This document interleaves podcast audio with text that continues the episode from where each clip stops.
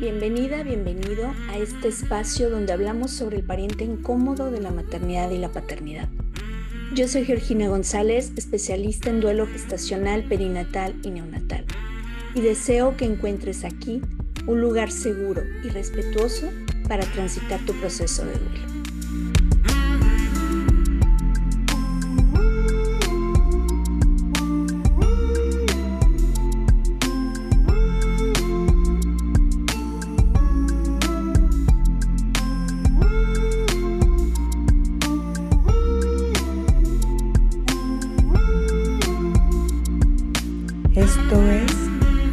Respetado. El día de hoy tenemos a los papás de Marco Alejandro, un hermoso bebé estrella.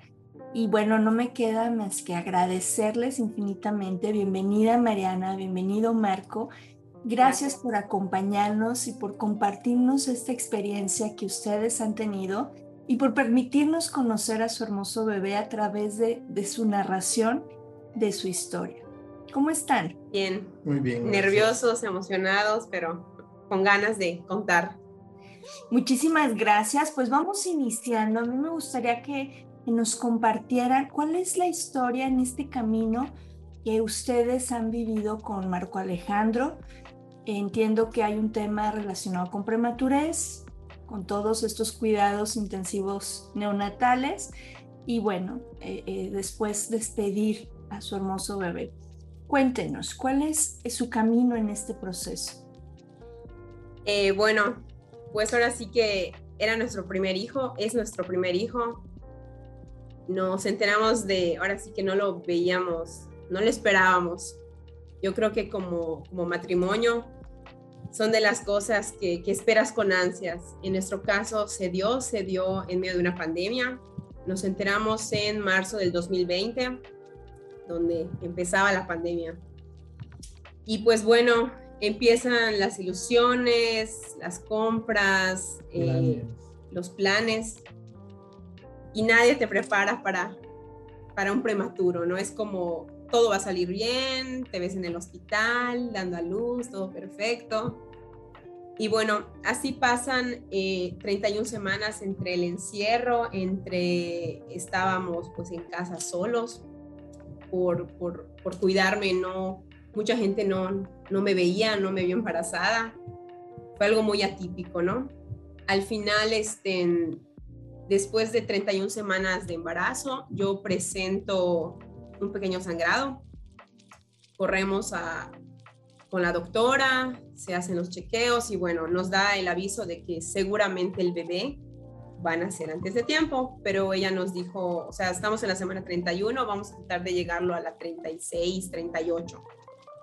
No sabíamos que cinco días después nuestro hijo iba, iba a llegar a este mundo, ¿no?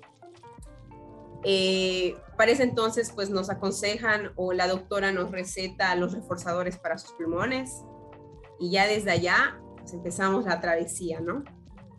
Nuestro hijo nace pesando un kilo 200 y midiendo 39 centímetros.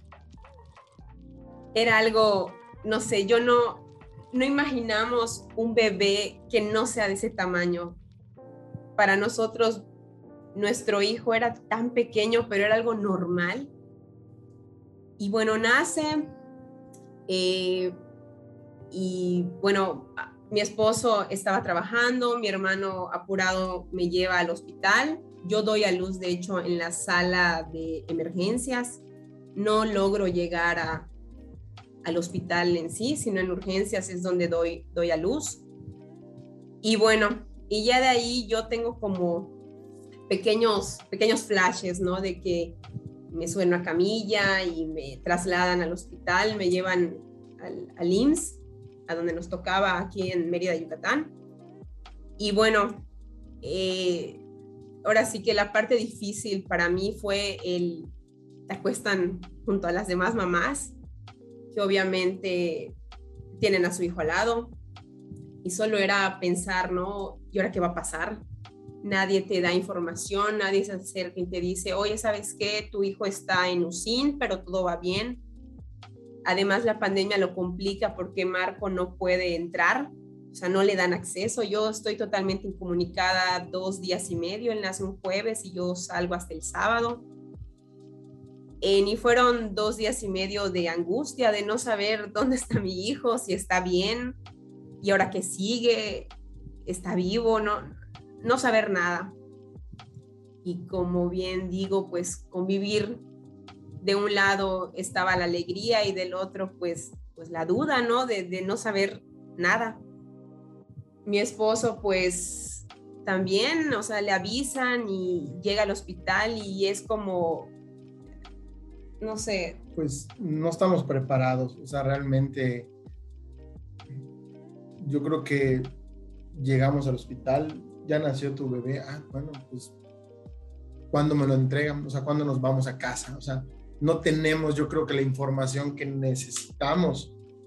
Y tampoco nadie nos orienta y nos dice, mira, esta es la situación, o sea, yo voy con toda la ilusión de que, ah, bueno, ya nació el bebé, a lo mejor un día en el hospital y nos vamos, pero realmente no es así, o sea, no es así el panorama. Y, y es un poco más crudo cuando lo ves ya, este, pues ves que nadie te da información, o sea, nadie te dice, eh, no va a salir, este, necesita cuidados. Eh, desafortunadamente, eh, pues nos tocó pandemia y creo que eso hizo un poco más difícil los accesos, este, las visitas. sí, de por sí yo creo que el IMSS es un poco pues, difícil, ¿no? De, de poder ingresar, o sea, no tienes tanta facilidad como en un hospital particular, ¿no? Y con pandemia mucho más, ¿no?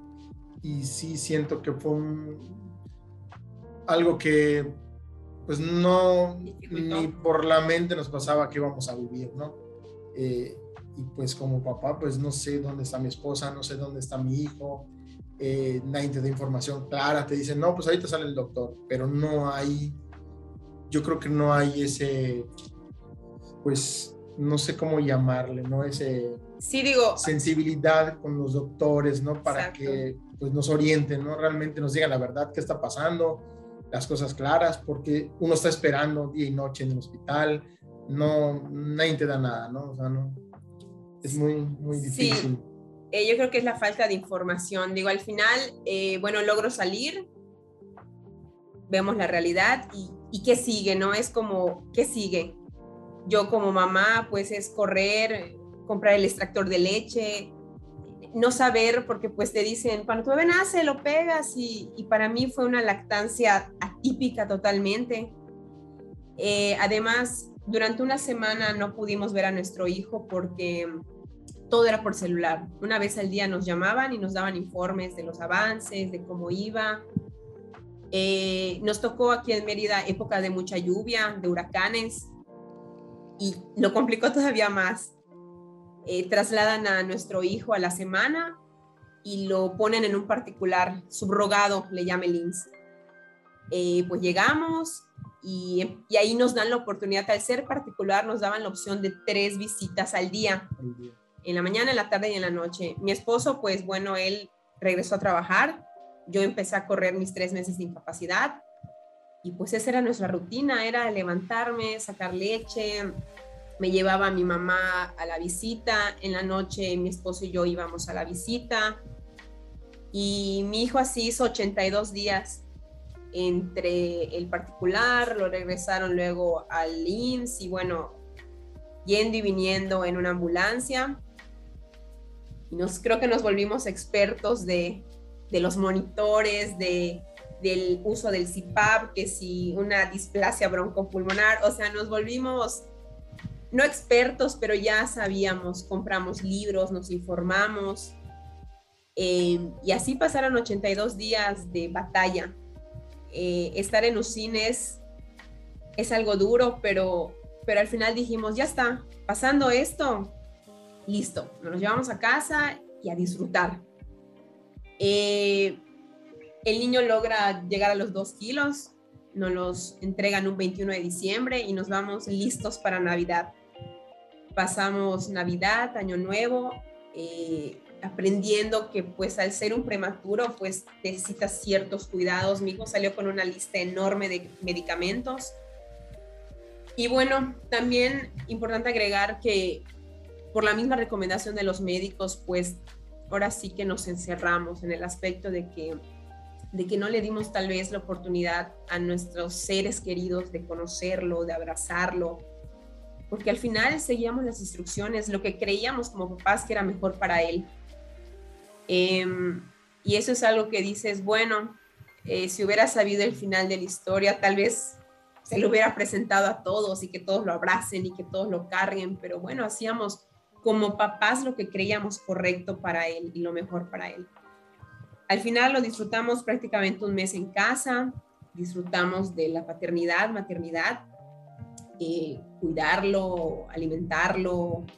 Las malas noches nos tocaron. Y bueno, de buenas a primeras el bebé empieza a tener una diarrea incontrolable. Eh, digamos que se ¿cómo se llama? Se, pues, no se desnutrió, se, se deshidrató. Se deshidrató, perdón. Se deshidrata en menos de 24 horas y a correr al hospital, ¿no? Repito, no estábamos como familia preparados para cuidar un bebé prematuro. No es lo mismo un bebé de 3 kilos y medio a un niño de 2 que tuvo una cirugía en la que tuvo una anestesia general y la brincó, que pasó por catéteres, agujas, era, yo recuerdo mucho que nuestro hijo de pronto lloraba de la nada y yo decía, ¿será normal? ¿Será lo que un bebé normal esa edad hace? Pero bueno, se enferma y empezamos otra vez a correr, ¿no? Hospital, especialistas terminamos donde yo una vez le dije a mi esposo, no quiero volver en mucho tiempo. Terminé regresando al INS, porque he de decir que es una realidad que la salud es muy cara, muy cara. Y bueno, lo internamos con un cuadro de deshidratación ya muy alto y empieza otra vez esa película de terror de, yo creo que la semana en urgencias, porque tuvimos una semana en urgencias pediátricas, que ahí sí estábamos 24/7 con él. Yo para ese punto ya renuncio a mi trabajo porque, bueno, ya se acabó mi maternidad de tres meses, mi capacidad, y, pues no me iban a dar más días. Era una realidad que, que no. Renuncio al trabajo, bueno, pasa esto, y hacemos allá una semana en urgencias. Creo que la, la peor para nosotros como papás, el ver a nuestro hijo conectado, sufrir, es muy desgastante. Es, es algo que no se lo deseo a nadie. Pero mi hijo se aferraba, siempre decimos que luchó como un león, él se aferró. No, creo que la gente no dimensiona la fuerza que hay en un bebé de dos kilos, no tienen idea de cómo se aferran a la vida. Mi hijo nunca dejó de comer, pero las diarreas nunca cesaron. Se le detectó un cuadro de rotavirus.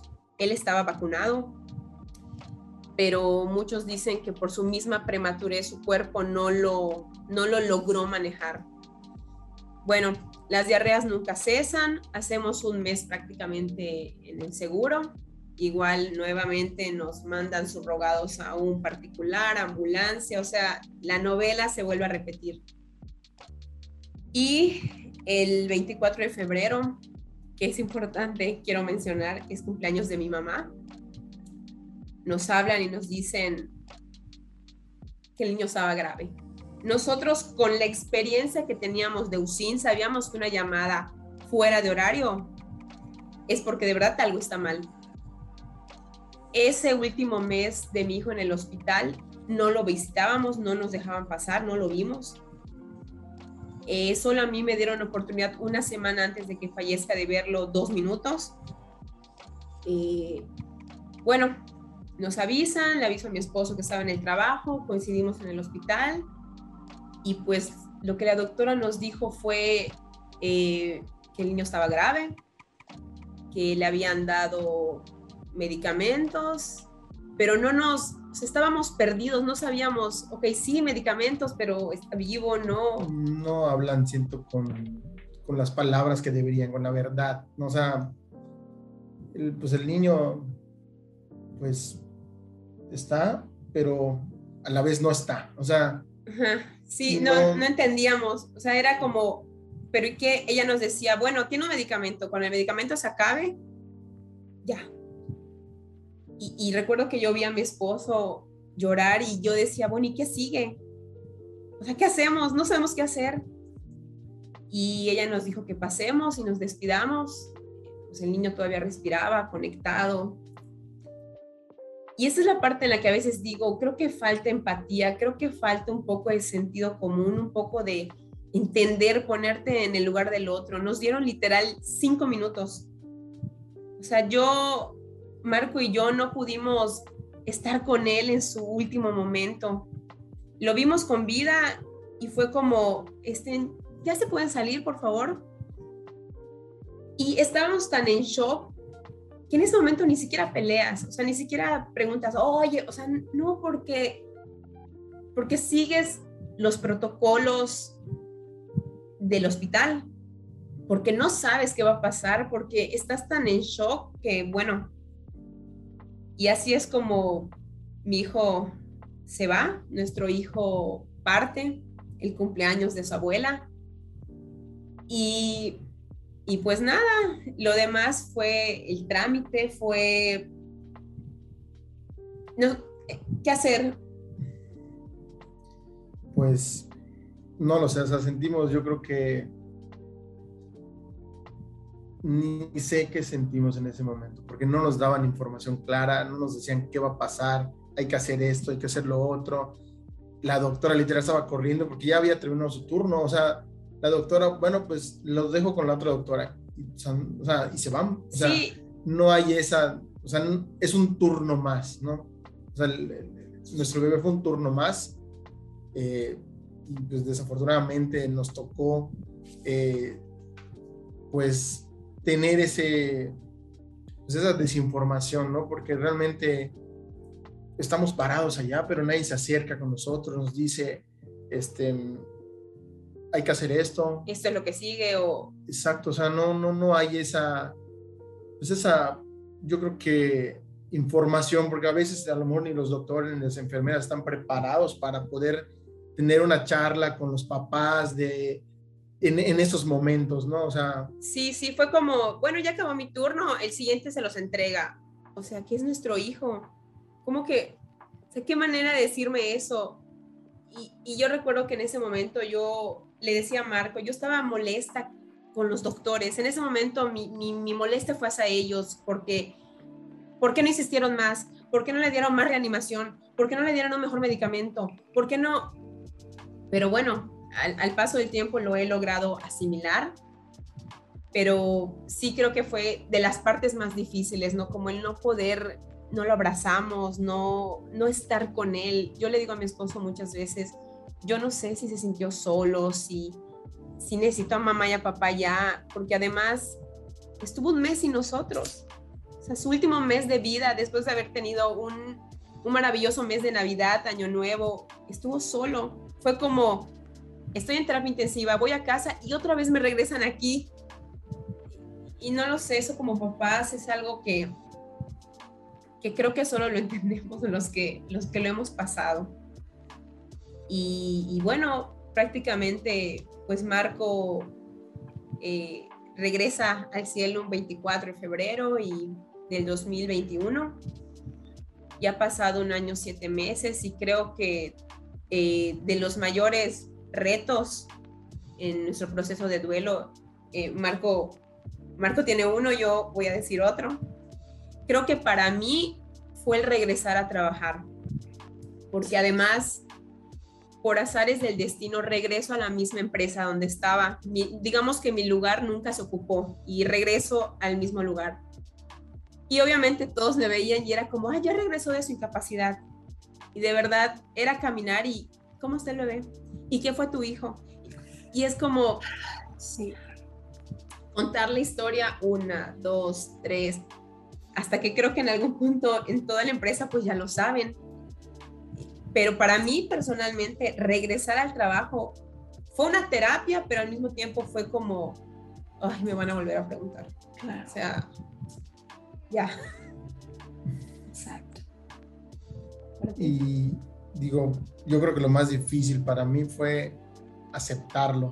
O sea, realmente aceptar que, pues, que esta realidad nos tocó vivir, ¿no? O sea, yo creo que, eh, pues, yo creo que trabajé mucho en, aceptarlo yo mismo, porque una vez, yo sentía que una vez que yo lo acepte, eh, pues va a ser un poco más difícil, más fácil, perdón, eh, poder pues tener una, pues un diálogo con la gente, ¿no? Con las personas externas que, que la típica pregunta, ¿no tienes hijos?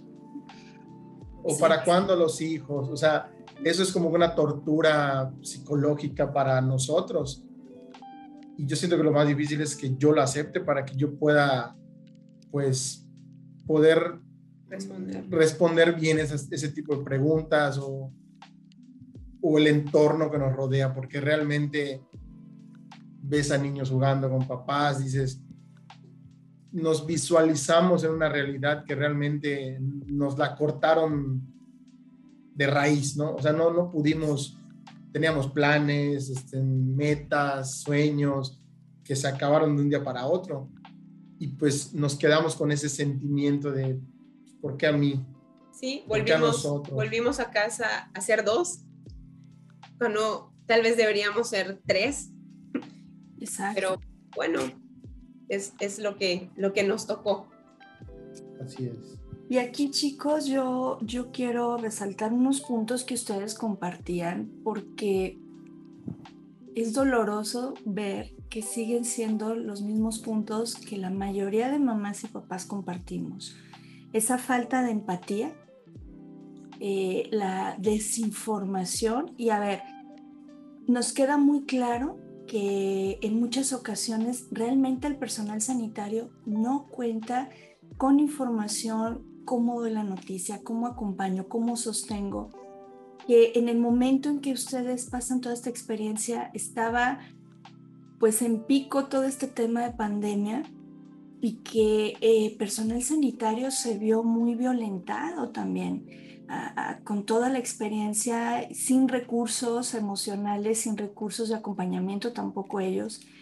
Y desde luego esto va escalando, ¿no? Por ahí hay una hay un cuento que, para mí representa muy bien esto, que es la escalada de la violencia. Y no necesariamente porque esto sea violencia, sino cómo va bajando, ¿no? Eh, aquí te recibo malos tratos y entonces al siguiente escalón hacia abajo yo maltrato y entonces esa persona maltratada va hacia el siguiente escalón y, y así se va haciendo esta escalera de malos tratos cuando realmente son momentos en que estamos vulnerables todos y requerimos esa humanización en, los acompañamientos y el proceso.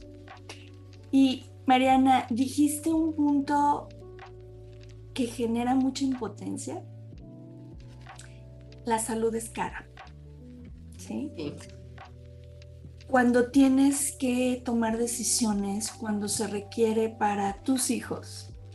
No estamos hablando en lo personal, porque, porque aunque lo requerimos, el ver a tus hijos con todas estas limitantes, el no poderlos abrazar, el no poder estar ahí pegados, mueve todavía mucho. Son unas realidades, por ejemplo, en, algunos países en Europa, ante estas circunstancias de bebés que están en la UCIN, se busca que los papás estén o la familia la mayor parte del tiempo. Porque algo que, yo he tenido muy claro y que he aprendido con los neonatólogos que trabajo es, pues mm, tú me estás prestando tu hijo, no me tienes tú que pedir permiso. O sea, no es al revés la historia, es como si de pronto perdiéramos el derecho sobre nuestros hijos a cuidarles, a buscar su bienestar. Y eso creo que es un punto que necesitamos como sociedad y sobre todo el sistema médico replantearse.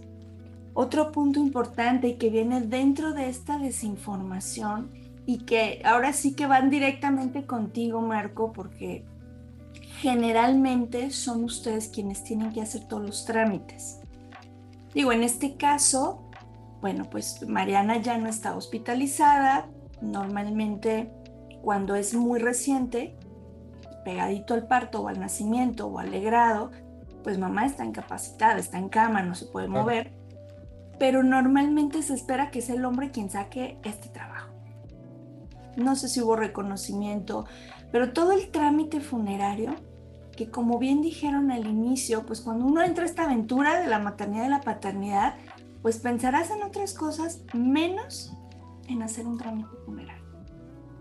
Y esa carga para ustedes también es muy intensa y es uno de los grandes retos dentro de los acompañamientos a los papás en todo este proceso que implica precisamente sacar adelante este barco. Y otro punto que los rescato porque siguen siendo el común denominador. O esto que les estoy rescatando de, su narrativa es el común denominador y ya no tendría que estar pasando ya tendríamos que estar en otro nivel. Y es el regreso al trabajo. Creo que las empresas sí necesitan un comité donde se pueda hacer estas intervenciones. Oye, pasó esta situación, ¿no? Lo informo de manera general y entonces deja de estar repitiendo la historia cada cinco minutos con cada persona desconocida que te topas. Es muy desgastante. Efectivamente es un proceso que remueve cada vez que lo tienes que estar compartiendo. A manera global, seguramente ya lo han dicho, pero me gustaría que pudiéramos retomarlo y puntualizarlo. En su experiencia personal, no ahorita como parejas, no como papás, en la experiencia personal, ¿cuál consideran que ha sido su mayor reto dentro del proceso de duelo? Eh, yo creo que mi mayor reto es llevar este tipo de maternidad. Esta maternidad donde yo soy mamá, yo tengo un hijo. Y como explicarse lo que la demás gente lo entienda, es como, ay, ¿por qué dice eso? O sea, si su hijo murió. O es el Día de la Madre, pues no la felicito. O sea, esos pequeños momentos que marcan yo creo que esa ha sido para mí como mamá, como mujer, la parte difícil de, aprender a, sobrellevar, ¿no? El hecho, para mí, la maternidad fue diferente. Desde el momento en que mi hijo nació, eh, cuando fallece el tema de la leche, yo no estaba informada. Aquí en Mérida, el tema del banco de leche, pues no hay. Eh, y, nadie me informó que tal vez la podía donar o no lo sé. Entonces yo creo que para mí eso, y como te había dicho, regresar al trabajo, ¿no? Las preguntas, como dice mi esposo, ¿y para cuándo los hijos? Y no sé, yo creo que esa parte como mujer, el, llevar esta maternidad en duelo, o sea, maternar y duelar. Yo creo que sería eso para mí. Es todo un reto especialmente porque no se comprende. Y entonces puede generar mucha inquietud. Oye, no estará ya perdiendo piso. No, no, no necesitará como ya algo diferente porque se me hace que ya está perdiendo la cordura. E, esa falta de información, por lo tanto, no comprendo cómo puedes decir que estás maternando si tu hijo no está. Gracias, gracias Mariana por compartir. Para ti, Marco, ¿cuál consideras que ha sido este reto? Eh, yo creo que como papás o como hombres, o sea, eh, el siempre estar fuertes, o sea, para la pareja, el siempre eh, ser el brazo con el que ella se sostenga. Este, yo siento que a lo mejor como papás, pues no creeríamos que no tenemos un duelo tan, tan sensible como el de la mujer, ¿no? Este, yo siento que a lo mejor y,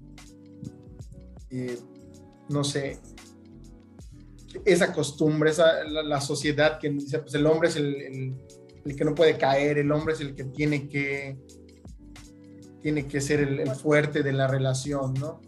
Este, a lo mejor y pues no aparentarlo, ¿no? Porque yo como hombre pues aparentas, yo soy el fuerte, yo soy el que tiene que estar, el que no puede llorar, el que pues no puede estar triste, este, a lo mejor y poder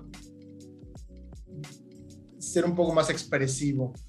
A lo mejor a mí me cuesta un poco más, este, pues poder demostrar lo que siento, el, mi duelo, eh, poder como que sacar, sacar a flor un poco los sentimientos, ¿no? Este, porque no van a decir, ah, pues el, papá pues no llora, el papá tiene que ser el, el que siempre, el que siempre está este, en primera línea de batalla, ¿no? Este, y pues a mí yo creo que me ayudó, eh, pues, aceptar, o sea, realmente aceptar que ya pasó, o sea, aceptar, porque yo pienso que no es superar o darle la, darle la vuelta a la página, no es aceptar lo que me tocó, la realidad, y poder así desenvolverme y ser un apoyo para, para mi esposa, ¿no? Eh, yo creo que eso es lo que, lo que trabajo día a día, eh, ¿no? Para poder pues, desenvolverme mejor con mi entorno.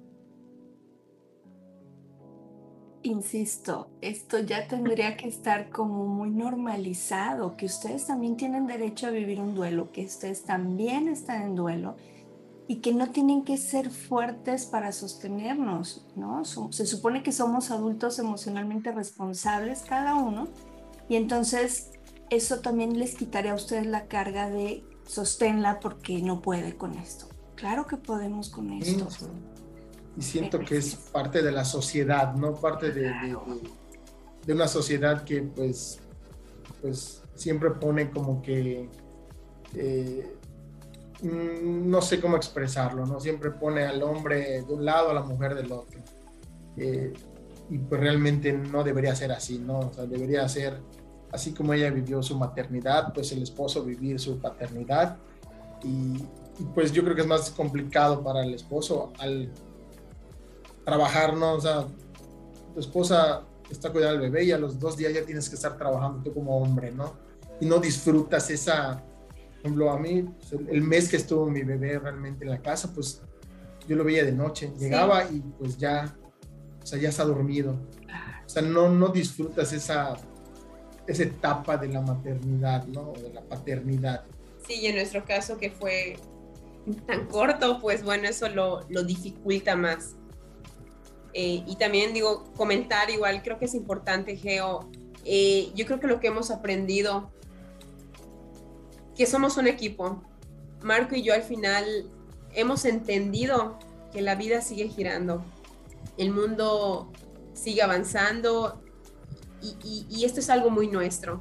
La gente te podrá decir, ay, sí lo entiendo, ay, sí lo siento, pero es algo nuestro, es algo que solamente nosotros entendemos el por qué tenemos algunas reacciones, el por qué de pronto nos encerramos, el por qué de pronto ya no quiero ir acá o ya no quiero hacer esto.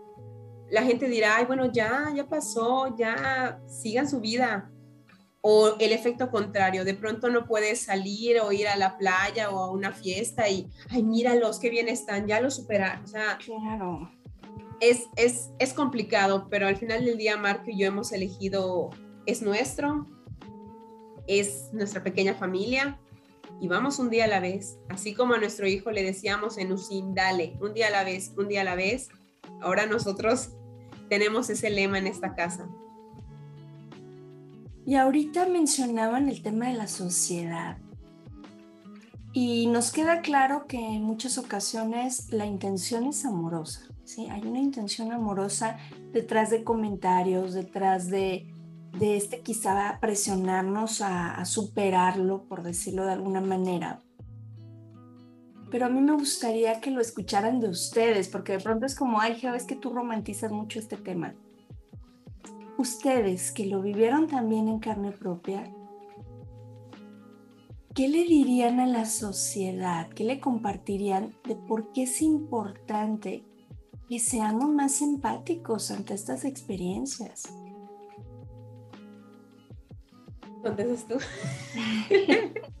yo creo que eh, yo creo que el tema con la sociedad es como el problema que nosotros principalmente creemos es que, ay, no, no les digan nada porque, porque van a llorar.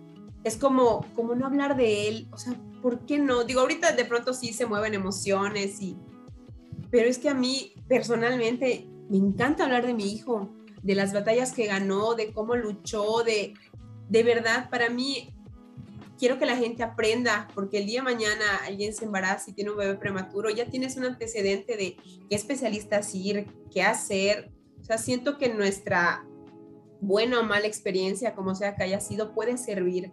Entonces, creo que nosotros para con la sociedad, pues que hablemos, como tú bien dices, somos adultos, podemos hablar de él, ¿por qué esconderlo? O sea, que haya como que foros de información, yo creo, eh, donde se toquen diversos temas, este, no solo a lo mejor este, de, de, la muerte gestacional, sino otro, o sea, cualquier tipo de tema, ¿no? Porque este, a lo mejor da lo mismo que fallezca tu hijo de 5 meses, a tu hijo de 15 o 40, o sea, a lo mejor es el mismo duelo, pero, pero muchas veces no sabemos manejar, nadie nos orienta, el, sector salud no está, eh, yo creo que informado o, tiene el conocimiento para poder manejar estas situaciones, ¿no? Digo, lo vivimos nosotros, son muy buenos médicos, hacen lo que pueden con lo que tienen realmente, porque no es que no sepan, sino es que no tienen, yo creo que las herramientas necesarias, ¿no? Yo creo que a lo mejor ese estrés o ese, pues ese, a lo mejor falta de, pues de, yo, yo material, de, hace que pues no tengan, no puedan desempeñar bien sus labores, ¿no? Y como yo siempre le decía a mi esposo, yo creo que están tan acostumbrados a eso que no pueden llorar por cada bebé que se muera. Yo siempre le digo a mi esposo, puedo empatizar con ellos porque debe ser un trabajo de verdad muy desgastante emocionalmente, físicamente. Pero bueno, sí considero que deberían tomarse un poco de, de oye, acaban de perder a su hijo, dales tiempo, ¿no? Porque nosotros para nosotros como papás, creo que de todo lo que vivimos, creo que el no haber estado junto a él sus últimos minutos, creo que eso fue como de las cosas que personalmente me cuesta digerir. Claro, claro. Y es, el, simplemente humanizar la práctica. Sí, sí podemos mirar, como bien mencionan, pues la carga de trabajo, eh, que no hay recursos, eso es real, y que hacen lo que pueden con lo que se tiene, ¿no? Pero, pero no se puede perder el toque humano, esa sensibilidad a decir, tal es el tiempo, ya viene el final, o sea, ¿qué más da que estén más de 10 minutos? ¿Qué más da que ya estén aquí? Eh, a veces simplemente es falta de empatía, falta de empatía, falta de poder mirar al otro como, como ser humano doliente, como una persona que está doliendo y entonces no puedo hacer esa conexión porque además hay un mito muy grande en, en esta área que si ellos muestran vulnerabilidad, no sé, lloran, o, se emocionan y, esa emoción se manifiesta, es como si perdieran autoridad, como si la gente pensara, hoy no, pues qué onda con este doctor, ¿no? O esta doctora. Pues a lo mejor no sabe y por eso se pone así. Es, es un mito que hay, cuando realmente es humanizar esta, esta experiencia. Les comparto rapidísimo mi papá falleció de, leucemia, él tenía cáncer eh, ya hace muchos años y apenas comenzaba el tema aquí en Guadalajara de cuidados paliativos, de médico del dolor, de tanatólogos, o sea, era como muy raro. En Ciudad de México ya empezaba un poco, pero aquí en Guadalajara no. Y este médico tenía su equipo y atendió a mi papá los dos últimos días porque su médico se deslindó totalmente, ¿no? Y él no se separaba y le veías, se le quebraba la voz cuando te decía, necesitamos parar ya con transfusiones, necesitamos ya no busquen donadores, ya, ya, se acabó. Ahorita vienen medidas de confort, aprovechenlo, platiquen, digan lo que tengan que decirse, eh, lo que necesiten expresarle en vida, pues háganlo ahora. Pero yo jamás voy a olvidar que yo decía, este señor no conoció a mi papá con esa entereza, no, no lo conoció vivaracho, porque mi papá era como muy alegre. Y sin embargo, le duele el dolor de, de la familia y de él. Y en ningún momento pensamos, ay no, este doctor, ay qué chillón, no, a mí se me hace que debe ser buen médico. Al contrario, era gracias porque lo estás mirando como a una persona doliente, no como un cliente más, no como un objeto, no como un caso clínico, sino como una persona que tiene una condición. Y esas cosas no se olvidan, fíjense. Así es. Entonces es importante que se caigan estos mitos. Oigan, y nosotros al inicio del episodio dijimos que íbamos a ser breves, pero es que no se puede ser breve en estas historias. Ya vamos llegando a la recta final de este episodio, pero a mí me gustaría que me compartieran y le compartieran a nuestra audiencia sobre todo a las mamás y a los papás que están iniciando su camino, que están en ese punto de quiebre. ¿Qué les compartirían de acuerdo a su experiencia a estas mamás y estos papás que están iniciando su proceso de duelo? Eh, pues yo creo que como, como bien dijimos, un día a la vez. Aquí es te levantas, te ves en el espejo y dices, vamos, eh, cumples con tus actividades, vuelves a casa y es disfrutar. Nosotros hemos aprendido a, a regresar a ser dos. Yo les diría que como matrimonios se mantengan unidos, que lo platiquen, que, que cuando uno caiga el otro se levante y lo ayude, que sean el apoyo el uno del otro. Yo creo que a Marco y a mí eso nos ha funcionado. De pronto mucha gente que nos ve es como, ay, mucha gente se divorcia o se separan y, y a nosotros cuando nos comentan eso es como, como, ¿por qué nos separaríamos? Al contrario, es cuando más debemos estar unidos, es cuando más debemos estar juntos. Entonces yo creo que ese consejo es el que les daría, que hagan equipo, eh, que vayan un día a la vez, y que dejen que todo fluya. Al final del día creo que todo se va a acomodar. Creo que nuestros hijos vinieron a enseñarnos algo. A pesar de que fue corto el tiempo, yo creo que la mejor enseñanza es esa, vivir. Eh, no me imagino estar llorando todo el día o estar triste. Entonces, ¿de qué sirvió la batalla de mi hijo? Entonces yo creo que, que eso sería, ¿no? Como parejas que se abracen, que se quieran, que se mantengan firmes, si quieren llorar, lloren. Si quieren salir, salgan. Si quieren reír, rían. Si quieren encerrarse, enciérrense. Yo creo que ahorita, en el punto en el que están, todo es válido. Todo es válido. Marco, ¿tú qué le dirías a los papás? Porque seguimos todavía como, como en bajo perfil con el tema del duelo de papás. ¿Qué les compartirías? Yo creo que pues que no traten de ser el fuerte de la relación, ¿no? O sea, que, que sepan expresar este, su duelo, que, que si tienen ganas de llorar, que lloren, que si quieren reír, que rían, si se quieren sentir tristes, que se sientan tristes.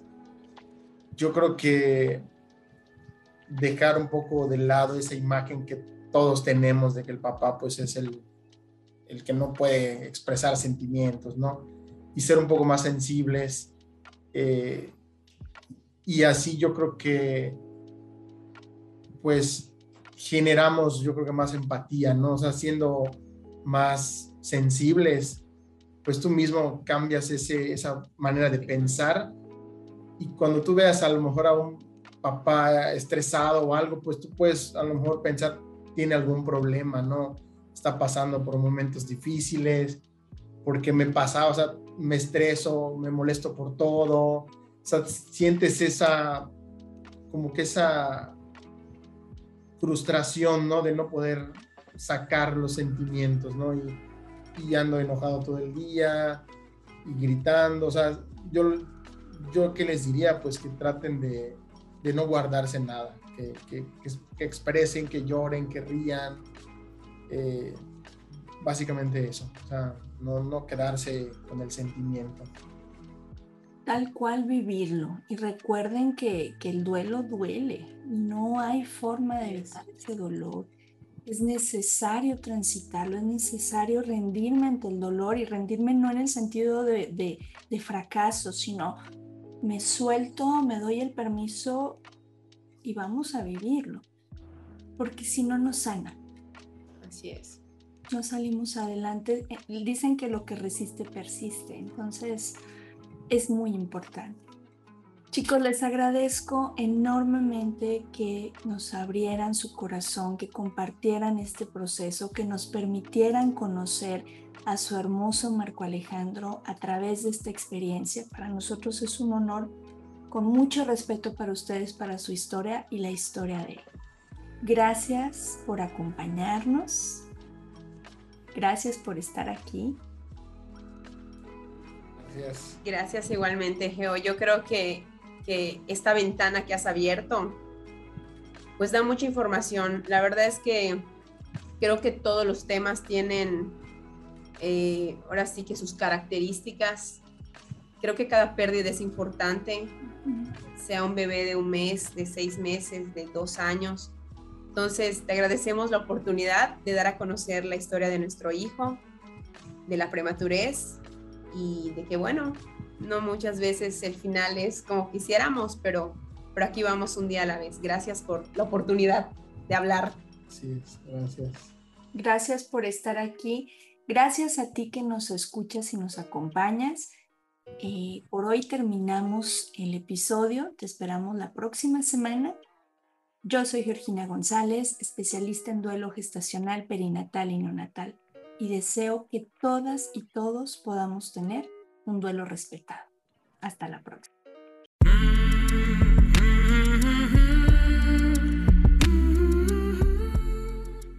Este programa es producido por Georgina González y Carla Rodríguez y narrado por mí, Georgina González.